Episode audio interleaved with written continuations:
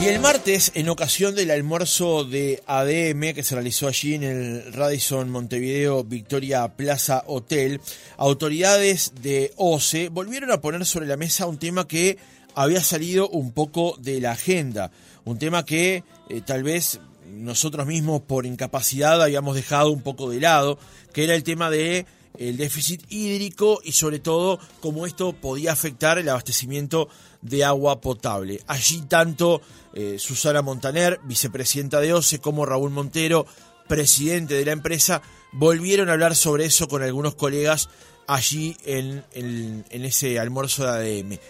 Pero además, al día siguiente, OCE tomó una serie de medidas con respecto al abastecimiento de agua potable. En particular, hablamos de algunas zonas del país, como por ejemplo Montevideo, zona metropolitana, San José y también Nueva Albesia. O si miramos para el este del país, toda la realidad que tiene que ver hasta eh, lo que es el, eje de ruta interbalnearia más allá del, peaje. Vamos a poner un poco, eh, a pasar el, el, filtro y conocer cuál es el escenario hoy. Estamos en comunicación ahora con Susana Montaner, vicepresidenta de OCE. Montaner, ¿cómo le va? Buenos días. Buenos días, Francisco. Este, sí, te estaba escuchando y es como tú decís. Eh, creo que la gente, desde el momento que las temperaturas este, bajaron, creo que se, eh, se hicieron a la idea con algunas escasas lluvias que el déficit hídrico que bueno que ha golpeado este país ya por tres años bueno ya había dejado de ser una problemática para lo que tiene que ver con OCE. Y todo lo contrario este, nosotros hay en lugares, como tú los mencionaste, zona metropolitana, llamamos a la zona metropolitana Montevideo, algunas localidades de, Canelones, este, algunas de San José y eh, también eh, parte de la zona de la Costa de Oro. Y algunas eh, minas, minas y, también Nueva Helvecia, como tú lo has dicho, son los que nos, nos preocupan hoy en día, porque lamentablemente la lluvia no solamente fueron escasas, sino que no llovieron en las fuentes, en donde OCE extrae el agua para potabilizarlo. Y eso realmente implicó que lejos de mantenerse estable nuestras reservas, hayan descendido. Y bueno, nos pareció importante no solamente tomar las medidas adecuadas, sino que además comunicarle a la población. Porque si hay algo que no podemos hacer es hacer llover naturalmente. la, naturaleza, la naturaleza no la dominamos. Pero como Suez Indumet, a quien los invitamos a integrar la misa junto con nuestros técnicos de una evaluación diaria de nuestras distintas localidades, este, también quiero decirle que no son optimistas en cuanto al mes de mayo en las precipitaciones. Eso hizo que el directorio en el día de ayer eh, aprobara este, un escenario en donde vamos a tratar de preservar la reserva de Paso Severino, agua dulce, que descendió y mucho. Fíjate tú que lo normal es que tenga 33 millones de metros cúbicos y estamos nosotros bajando de los 12 millones de metros cúbicos Paso Severino. Entonces, lo que resolvimos fue tomar, hacer un trasvase en la desembocadura de Santa Lucía, ya Río de la Plata, y tratar de que sea mayor el volumen, vamos a, superar el volumen que hasta ahora lo teníamos, tomar menos de paso severino y algo que aporta el Santa Lucía, que también sufrió los castigos de la crisis hídrica y por ende no es tanto, ¿no? Ha bajado también lo que nos puede aportar. Esto trae como consecuencia de que nosotros hasta fines de mayo, en, sobre todo en la zona metropolitana, vamos a contar con la cantidad suficiente para abastecer a la población. De ahí en más, si no vienen las lluvias en junio, pasaríamos a un, eh, a un escenario más crítico, más límite. Ahora, también quiero aclararle a la población que para hacer ese trasvase del río de la Plata, o sea, traer agua del río de la Plata, aguas arriba, para que conjuntamente con parte de agua de Paso Severino y del río Santa Lucía se potabilicen aguas corrientes quizás, y digo quizás porque la naturaleza es cambiante, suban un poco los cloruros. ¿Qué significan los cloruros? Bueno, de, acuerdo a la norma UNIT del 2008, fijada por la Organización Mundial de la Salud, lo que se, la norma admite hasta 250 miligramos por litro de cloruro. Si tú superas esa cantidad, el tema es más sensorial que de la salud. ¿Qué significa esto?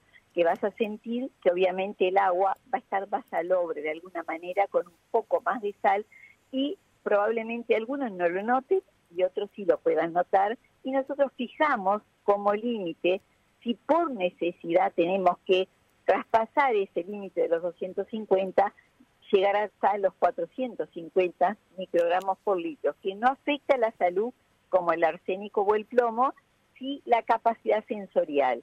Y para ello hemos tenido reuniones con el Ministerio de Salud Pública y con la URSEA. El Ministerio de Salud Pública, si bien no nos dio un cheque en blanco, nos dijo que si llegáramos a traspasar el límite de la norma UNIT, comunicáramos y que si está justificado como algo extraordinario, que es nada más ni nada menos que el abastecimiento del agua, obviamente ellos van a tener que hacer la excepcionalidad. Sobre todo, como digo, porque no hay un impacto directo en la salud, sino en lo sensorial, ¿no? Cuando uno toma el agua, de repente dice, bueno, está más salobre, está como, le siento como un gusto más salado, y algunos ni siquiera se percatan. Claro. o sea, Montaner, el agua la vamos a poder, o la podremos encontrar más salada eventualmente, pero seguirá siendo potable y apta para consumo. Exactamente, eso y con ese escenario, con esas medidas, nosotros llegamos hasta fines de mayo sin, sin problemas de, abastecimiento. Ahora de allí en más, ojalá que vengan las lluvias en junio y después está el monitoreo día a día que están haciendo nuestros técnicos con apoyo, como digo, de Indumet, a los efectos de ir tomando las medidas en cada localidad no solamente en la metropolitana, sino las que tú acabas de nombrar, a los efectos de ir sorteando los obstáculos, como lo hemos hecho hasta ahora, para que el agua continúe siendo potable y el abastecimiento normal. Yo para ello exhorto a la población que si todos nos concientizamos, nos limitemos al uso, como dice nuestro, este, nuestro informe y nuestro comunicado de febrero, cuando le solicitamos que el agua sea únicamente utilizada para el uso básico del hogar y no, por ejemplo, ni para regar. No, hablamos de piscinas a esta altura del año, pienso que ya la gente no la está escuchando, pero el riego, el, el, regado, el lavado de coches, en fin, todo aquello que no es imprescindible a la vida y al hogar, dejarlo, dejarlo para una instancia en donde hayamos transcurrido esta crisis hídrica que fue más allá de lo que esperábamos nosotros y del que propio Indumet también lo esperaba porque nos estaba anunciando lluvias mucho antes que no vinieron. Bien, Montaner, estoy leyendo el informe que está publicado en la página de OCE, eh, que es al día de ayer, y dice, la cota de Paso San Severino en el día de hoy a las 7 a.m. es de 29.45, reitero del informe del día de ayer, que significan una reserva inferior a 12 millones de metros cúbicos de los 65 millones que puede embalsar dicha represa. O sea, hoy el embalse de Paso Severino está en el entorno del 25% de lo que puede efectivamente represar. Es verdad. Bueno, de ahí, de ahí nuestra preocupación, de ahí el comunicado y de ahí las medidas que estamos tomando. Eh, yo no quiero aventurarme a decir después de fin de mes qué es lo que va a pasar, porque el escenario, las medidas que tomemos tendrán que ver con el escenario que estemos viviendo en ese momento, este, que es un abanico de medidas naturalmente, que nuestros técnicos las evalúan, pero no quiero anticiparme hasta, bueno, con las medidas tomadas por directorio, nosotros aseguramos un abastecimiento por el mes de mayo en estas zonas, ¿verdad? Luego iremos monitoreando, como yo digo, día a día a ver cómo sigue el escenario y qué medidas tomar. Este, lamentablemente Paso Severino, que es la gran reserva de agua, este, al bajar sustancialmente Santa Lucía, naturalmente que el impacto de la, de la crisis hídrica este, continúa en nuestro país y yo veo que a nivel mundial, Francisco, lamentablemente si tú lees, a nivel mundial hay temas ya que nos está anunciando la naturaleza que hay que tomar medidas y que hay que llevar adelante proyectos de fondo para soluciones de fondo, porque te quiero decir con total honestidad, muchos habló de pasos de, de Casupá, por ejemplo. Casupá, si lo hubiera hecho el gobierno anterior, tal vez tuviera agua o no. Pero ¿sabes una cosa? Si lo hubiera empezado a construir este gobierno, como no estaba terminado el estudio el, el, estudio de impacto ambiental, las audiencias públicas ni la licitación pública internacional, estaría culminado en el 2006. y luego tendríamos que llenarlo y eso equivaldría un año más en la medida de que tuviéramos agua que hoy no la tenemos. Entonces cuando se le achaca a este nuevo directorio, ¿por qué? Y que muchas veces, yo digo que incluso hasta con malicia, si hubieran hecho Cabazupá no estaríamos en este problema, sí que lo estaríamos, porque no estaría pronta y mucho menos se hubiera llenado con el agua suficiente, porque evidentemente que la crisis hídrica, no te olvides que Casupá dependería también de Santa Lucía, no le hubiera permitido hasta el 2007 prácticamente llegar a tener la disponibilidad este, que quienes nos critican hoy en día eh, no hicieron lo que en su momento debieron de haber hecho. Casupá otra obra, nosotros apostamos por Arasatí, te voy a explicar por qué. Porque Arasatí está apuntando hacia otra fuente infinita de agua que es el Río de la Plata y a una nueva planta potabilizadora que es Aguas Corrientes. Hoy por hoy, el 60% de los uruguayos dependen del Santa Lucía y de Aguas Corrientes que cumplió 152 años. De ahí que yo apuesto y soy gran defensora de Arasatí para dar la tranquilidad a la zona metropolitana de que podemos tener agua segura. Fíjate que si hoy tuviéramos un Arasatí funcionando, hoy la zona metropolitana no tendría este problema. Bien, para dar entonces un poco de contexto, eh, Montaner conviene eh, aclarar, el 23 de diciembre del año 2019, el presidente Vázquez le había elevado al gobierno electo unas propuestas referentes al agua potable y a la cuenca del río eh, Santa Lucía. Allí un grupo de trabajo integrado por tres niveles de gobierno y la Universidad de la República habían elaborado un documento en el que se destacaban dos propuestas que fueron elevadas al gobierno electo referentes al tratamiento de los lodos residuales de aguas corrientes hacia abajo y la construcción de una nueva represa en el arroyo Casupá. Usted de alguna manera está contestando a lo que planteó en las últimas horas Edgardo Ortuño, director de OCE, quien planteó que si el gobierno actual hubiese tomado la eh, iniciativa planteada por el gobierno anterior de la construcción de una nueva presa en Casupá, los problemas de hoy tendrían una realidad diferente. Usted responde que no a eso. De hecho, ayer Montero en una conferencia de prensa dijo que él dejó pasar el comentario porque no quería entrar en la discusión sobre este, sobre este punto. Exacto. Pero lo que pasa es que tenemos que aclararlo porque la población tiene derecho a saber y tenemos que tener honestidad intelectual en un tema tan importante como es el agua. En, en el año 2013 ya se había resuelto en el gobierno de aquella época que iban a hacer Casupá.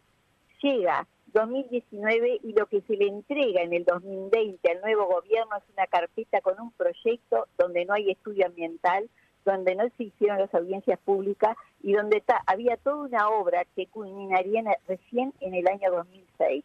Y como te digo, Francisco, si quisiéramos saberla en el 2006, estamos en el 2003, Además de ello, necesitaríamos un año más para llenarlo, en la medida, en la medida que tuviéramos el agua suficiente, que tampoco hoy la tenemos. Entonces las cosas hay que decirlas, pero con honestidad intelectual. O sea que si se hubiese decidido ir por la construcción de la represa de Casupá, recién la misma, en función de todos los pasos que tiene que dar el Estado para hacer las obras que hace habitualmente, recién se podría haber construido para 2026. Exactamente. Exactamente. Y llenarla llevaría un año más, por lo cual recién se podría haber utilizado en 2027. Porque demora un año prácticamente en llenarla en la medida que no tuviéramos déficit hídrico, porque si no, no tendríamos agua, porque la represa, ¿de qué se nutre? De Santa Lucía. Y el Santa Lucía, el Santa Lucía ha sufrido un impacto con la crisis hídrica que naturalmente lo que estamos buscando nosotros con Arasati es una nueva fuente para para justamente conservar el Santa Lucía que está y que no colapse, porque la zona metropolitana está dependiendo de, una sola fuente y de una sola planta. Entonces yo digo, si hubiera empezado este gobierno por el otro proyecto de Frente Amplio, bueno, estaríamos en la misma situación, ¿me entiende? Entonces eso hay que decirle a la población, porque las cosas tienen que ser claras y justas, Francisco, ¿no? No se puede, este, en un tema, reitero, tan importante, porque el agua es vida, no estamos hablando, digo, en, gobiernos pasados se hicieron tantas obras que lamentablemente se gastó mucho dinero que los uruguayos no lo vieron, y yo no debo ni puedo entrar en política, pero sí tengo que decirlo, sin embargo, en obras tan importantes como son reservas de agua o proyectos que nos aseguren el abastecimiento, no lo hicieron. Entonces, no se puede indilgar al gobierno de ahora, hace tres años que estamos en este directorio, lo que no se hizo en 15 años. Bien, doctora, una última pregunta. Hablamos eh, con respecto a la situación de eh, la zona eh, sur del país, Montevideo, área metropolitana. usted también presentó, como corresponde, los datos vinculados a la zona de Minas, también a Nueva Belvecia, San José. La, la situación es homogénea, digamos, en fechas, ese escenario más crítico. ¿Se llegaría en Montevideo y en Minas a la misma vez o las realidades de, las fechas calendarios son diferentes? Bueno, más o menos estamos pensando en las mismas fechas, pero digo, cada lugar y cada escenario varía según el, este, porque son casuísticas distintas y las fuentes por las que dependen cada uno de estos lugares son diferentes. Tenemos que ver el comportamiento y de repente, por ejemplo, Minas estuvo crítica, luego llovió, este, llovió justamente eh, en, en el embalse este, San Francisco y, este, y nosotros naturalmente tuvimos una situación en mina muy superior a la que estamos hoy. Ahora volvimos a decaer. En cambio, este, en parte, en donde necesitamos en la zona metropolitana, no tuvimos la misma suerte. Por eso pensamos que llegaríamos a fin de mes en esos tres lugares con mucho esfuerzo y trabajo de nuestros técnicos y sin descartar ninguna medida.